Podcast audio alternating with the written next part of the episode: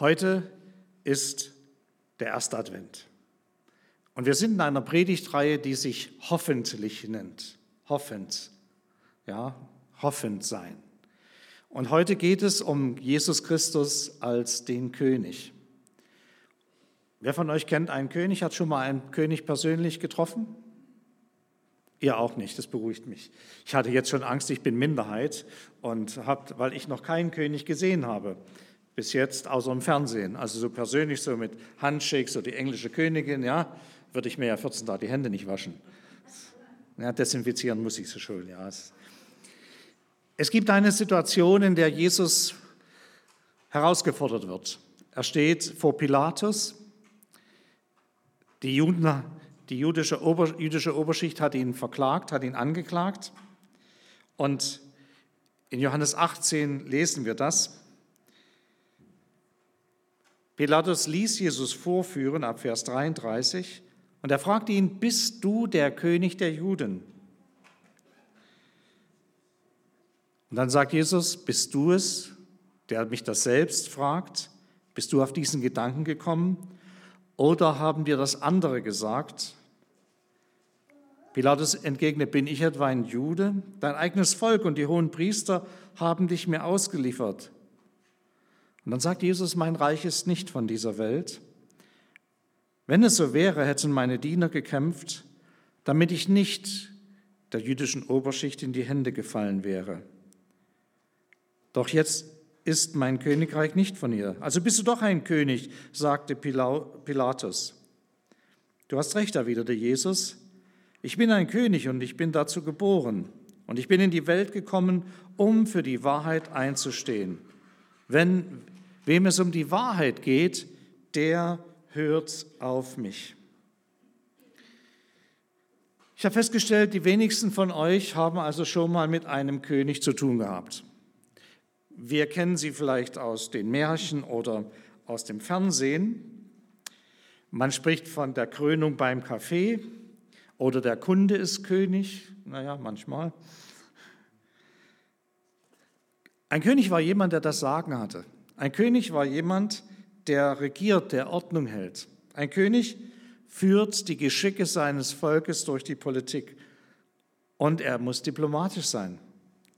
Ein König spricht Recht und achtet auf Gerechtigkeit. Und er setzt sich ein für seine Untertanen, wie jede gute Regierung das tut. Und wenn man bei einem König eingeladen ist, da geht man nicht mit der Jogginghose und dem T-Shirt, was man sonst zum Arbeiten anzieht. Da achtet man auf Robe. Wenn also heute ein König da wäre, hätte ich auch eine Fliege umgemacht. Der englische Hofprediger hat immer wieder vor dem König gepredigt und er hat dann etwas erlebt, dass der König immer zwischendurch gequatscht hat mit den Höflingen. Und das hat den Prediger geärgert. Und dann hat er irgendwann, als der König wieder anfing, während seiner Predigt zu quatschen, hat er innegehalten und hat den König ganz erwartungsvoll angeguckt, bis der aufgehört hat zu reden und dann hat er weiter gepredigt. Hinterher stinke sauer der König auf den Hofprediger zu. Was fällt ihm ein? Und dann hat er gesagt, Majestät, wenn der König redet, haben die Untertanen zu schweigen.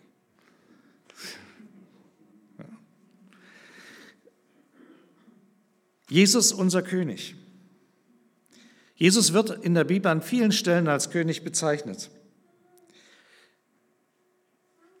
Als Maria schwanger wird, wird ihr gesagt, siehe, du wirst schwanger werden, den sollst du den Namen Jesus geben und er wird ein König sein. Wir lesen also an vielen Stellen der Bibel von diesem König. Da kommen Wissenschaftler aus dem Osten und sie verehren dieses Kind in diesem arme Leutestall als den König. Bei der Berufung eines Jüngers Nathanael sagt dieser, du bist Gottes Sohn, du bist der König von Israel. Dieser Satz hätte ihm damals mindestens von dem König Herodes drei Jahre Gefängnis eingebracht. Im Gerichtsprozess, wie wir es gelesen haben, wird Jesus als König angesprochen. Und über dem Kreuz hängt das Schild König der Juden. Und in der Offenbarung lesen wir, und Jesus trägt ein Gewand und an der Hüfte ist geschrieben König aller Könige, Herr aller Herren, Offenbarung 19, Vers 16. König ist er. Was bedeutet das? Was, was hat das für uns für eine Bedeutung? Er selbst bezeichnet sich ja so. Für die Griechen und Römer war ganz wichtig, ein König ist jemand, der in Klarheit und Wahrheit den Weg dem Volk weist. Ein König ist jemand, der sagt, was Sache ist. Und wenn hier Jesus sagt, ich bin gekommen, um für die Wahrheit zu bezeugen, dann ist das das Eigentliche, was diese Welt braucht. Wir leben in einer Zeit, wo so viele Lügen sich manifestieren, wo Lügen geglaubt werden, wo man nur, weil man es irgendwo gelesen hat, es schon glaubt, dass es wahr ist. Wenn du im Internet auf irgendeine Seite gehst und irgendeine Meinung dir anschaust, kriegst du beim nächsten Mal Aufmachen des Internets sofort von dieser Meinung ein Feuerwerk von Bestätigung, dass das richtig ist. Ob es wirklich stimmt? Was ist Wahrheit? fragt Pilatus. Jesus ist gekommen, um die Wahrheit zu bringen in unser Leben. Der wurde deshalb geboren. Jesus hat diese Wahrheit in seinem Leben bezeugt, verkündet und praktiziert. Und er hat sie bekräftigt in seinem Sterben. Ein König ist jemand, der die Wahrheit bringt. Ist er der König in deinem Leben, der dir die Wahrheit gebracht hat? Wer ist er? Wer ist er für dich? Das ist die ganze Frage, die er hier Jesus dem Pilatus stellt. Wer bin ich für dich? Wie siehst du mich? Ich erlebe Menschen, die, denen es so schwer fällt, Jesus ganz zu vertrauen. Und selbst unter uns Christen erlebe ich sie, weil wir, weil wir Schwierigkeiten haben, den, der Wahrheit ins Angesicht zu sehen. Es ist manchmal bequemer, einer Lüge nachzurennen. Und es ist manchmal schöner, sich selbst zu täuschen, als den Schmerz auszuhalten, den es bedeutet, sich selbst im Spiegel des Wortes Gottes wahrzunehmen.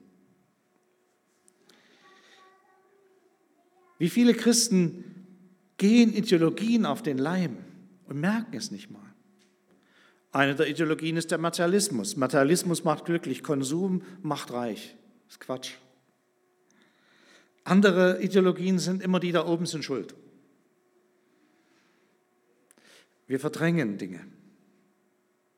Diese Selbsttäuschungen und Lebenslügen führen eigentlich immer mehr dazu, dass wir als Menschen uns selbst verlieren, dass wir dem Tod schon zu Lebzeiten verfallen. Aber Jesus ist gekommen, um uns das Leben zu geben. Er ist der König des Lebens. Er möchte, dass seine Untertanen, die, die ihm als Herrn verehren, dass sie etwas erleben von seiner Größe und Majestät. Und da ist zunächst die Wahrheit im eigenen Herzen. Die Wahrheit über das eigene Leben die häufig weniger glorreich ist, als wir es von uns denken. Nun möchte ich euch heute nicht äh, ein schlechtes Gewissen machen dass ihr dann so tief gebeugt da hinten zur Tür rauskriecht. Nein, sondern es ist wichtig, damit wir heil werden, damit wir erfahren, was Gott uns geben kann, wenn wir erstmal selbst uns überprüfen.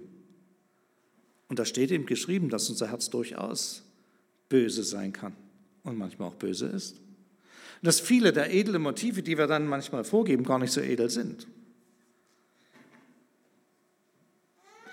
Wenn wir anfangen, uns im Licht des Wortes Gottes zu sehen und zu sehen, wie erlösungs- und veränderungsbedürftig wir sind, wie wir als Jünger Jesu lernen müssen, in der Nachfolge zu leben, dann merken wir, was für eine Freiheit da ist, was für eine Frischluft, was für eine Leichtigkeit, eine Schönheit des Lebens. Aber wenn wir anfangen, unsere eigenen Ideologien und Lügen uns immer wieder zu erzählen und ein Narrativ daraus entwickeln, wo wir selber am Ende dran glauben, was wir uns selbst erzählen, dann werden wir gefangen unseres eigenen Seins. Verabschiede dich davon, verabschiede dich davon und schau auf Jesus. Schau ihn in seiner Herrlichkeit, in seiner Schönheit an. Nimm wahr, dass dieses Flüchten in Scheinwelten hinein dir nicht hilft, sondern dass die Wahrheit in dieser Verbindung mit dem lebendigen Gott ist. Die Täuschungen decken doch nur die eigene Armut zu und sind Entschuldigungen der eigenen Schuld. Wir sind manchmal in einem solchen Spiel, das wir als Menschen beherrschen seit dem Sündenfall. Wir haben einen Verschiebebahnhof, es sind immer die anderen schuld. Also man heiratet, um einen Partner zu haben, der schuld ist. Nein, stimmt nicht, weil man ihn glücklich machen möchte. Aber wir, wir verschieben Schuld und es sind immer irgendwie Umstände, jemand anders ist dran schuld. Und die große Freiheit erwächst uns dort, wo die Ausreden verstummen. Zeig mal jetzt bitte die Bilder vom, von der Folie. Jesus ist der kommende König. Das ist der erste Advent. Der macht uns deutlich, dass wir als Menschen einmal Jesus begegnen werden, egal wie wir über ihn denken oder nicht. Er ist der, der der Herr aller Herren ist. Er wird kommen. Und dann werden alle Ausreden verstummen. Dann, dann werden wir einfach dastehen, offenbar, sichtbar. Und ich freue mich auf diesen Tag. Ich habe keine Angst davor, weil ich weiß, der, der da als mein Richter vor mir steht und Herr und König, der ist der, der mich so sehr liebt, dass er mir meine Schuld vergeben hat. Dort werden unsere Anklagen verschweigen. Gott, warum? Und wir werden einstimmen in das Bekenntnis, du bist Herr. Das wird ein Tag sein, auf den wir zugehen, auf den ich mich riesig freue, weil Gott mich liebt und dich auch und weil er möchte, dass du anfängst, ihn als Herrn in deinem Leben zu haben. Der Sohn macht frei. Seine Wahrheit macht uns frei. Bruder Franziskus als Gnadental aus der Gemeinschaft dort hat gesagt, denn nicht nur die Wahrheit, auch die Gnade hat er gebracht. Und zuerst die Gnade. Schauen wir uns mal an, was es so für Modelle von Herrschaft gibt. Die nächste Folie bitte. Du selbst bist dein eigener Herr. Ich herrsche, ich bestimme. Und da gibt es zwei Formen, wo das Ich auf dem Thron sitzt. Das eine ist die Minderwertigkeit, dass ich also mich in Selbstmitleid verzweifeln, ach, ich bin doch so arm, also diese Opferhaltung, ja, du Opfer. Hm? Und dann fühlt man sich so und alle anderen sind immer die, die, die dran schuld sind, dass es mir so geht, wie es mir geht. Das ist auch eine Form von Egoismus. Und das andere ist der Stolz. Ich weiß, dass ich kann, dass ich bringe das. Ich kann mich noch sehr gut erinnern, als meine eine Tochter sagte, mache ich selber, Papa. Zwei Jahre war sie alt, mache ich selber. Und dann hatten wir die Bescherung. Ja. Manchmal reagieren wir so. Aber das ist nicht der falsche Weg. Das Ich, das auf dem Thron sitzt, der Egoismus, der Orgien feiert in unserer Zeit, ich weiß das und ich sehe das so und wenn du das nicht so siehst, bist du falsch. Man hört gar nicht mehr hin, was der andere sagt. Das zweite ist die Meinung der anderen, die zweite nächste Folie. Da kommt jemand und sagt mir, wo es lang geht und ich höre, was die anderen sagen, so dieser Konformismus, diese Religiosität und sie führt eigentlich in Enttäuschung hinein, dass ich mich so mitschwimmend verhalte. Die anderen werden es schon wissen. Nein. Und die dritte Folie, Jesus ist der Herr auf dem Thron. Jesus, der meine Schuld mir vergibt. Jesus, der mich aufbaut und nicht abwirft. Jesus, der mich ermutigt. Jesus, der nicht verwundet, sondern heilt. Jesus, der meine, meine Lebensperspektive stärkt. Wie wird Jesus König in deinem Leben? Wie kann er Herr sein?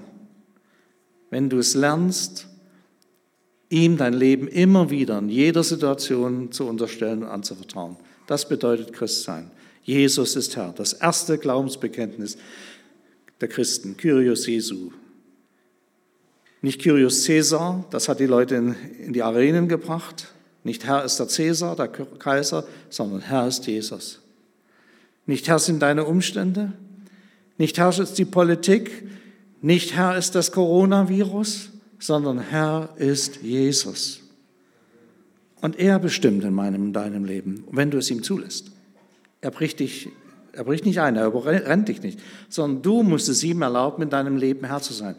Und er führt dich auch durch Krankheiten, Tiefen, er führt dich hindurch. Er bewahrt dich nicht vor allem, aber er führt dich hindurch. Wenn dieser Herr in deinem Leben herrscht, dann wirst du mit ihm in Kommunikation sein und ihn fragen, wie geht das mit mir weiter? Dann wirst du ihn einladen, dir deine Schuld zu vergeben und du wirst sie anerkennen, dort wo du Bockmist gebaut hast, wo du noch in alten, fehlerhaften Strukturen bist. Und dann wirst du ihm nachfolgen, in seine Art hinein dich gestalten lassen damit, wenn er kommt, der König aller Könige, du dann wirklich voller Freude ihm begegnen kannst. Und du wirst ihm dienen mit allem, was du bist und hast. Das ist Advent. Amen.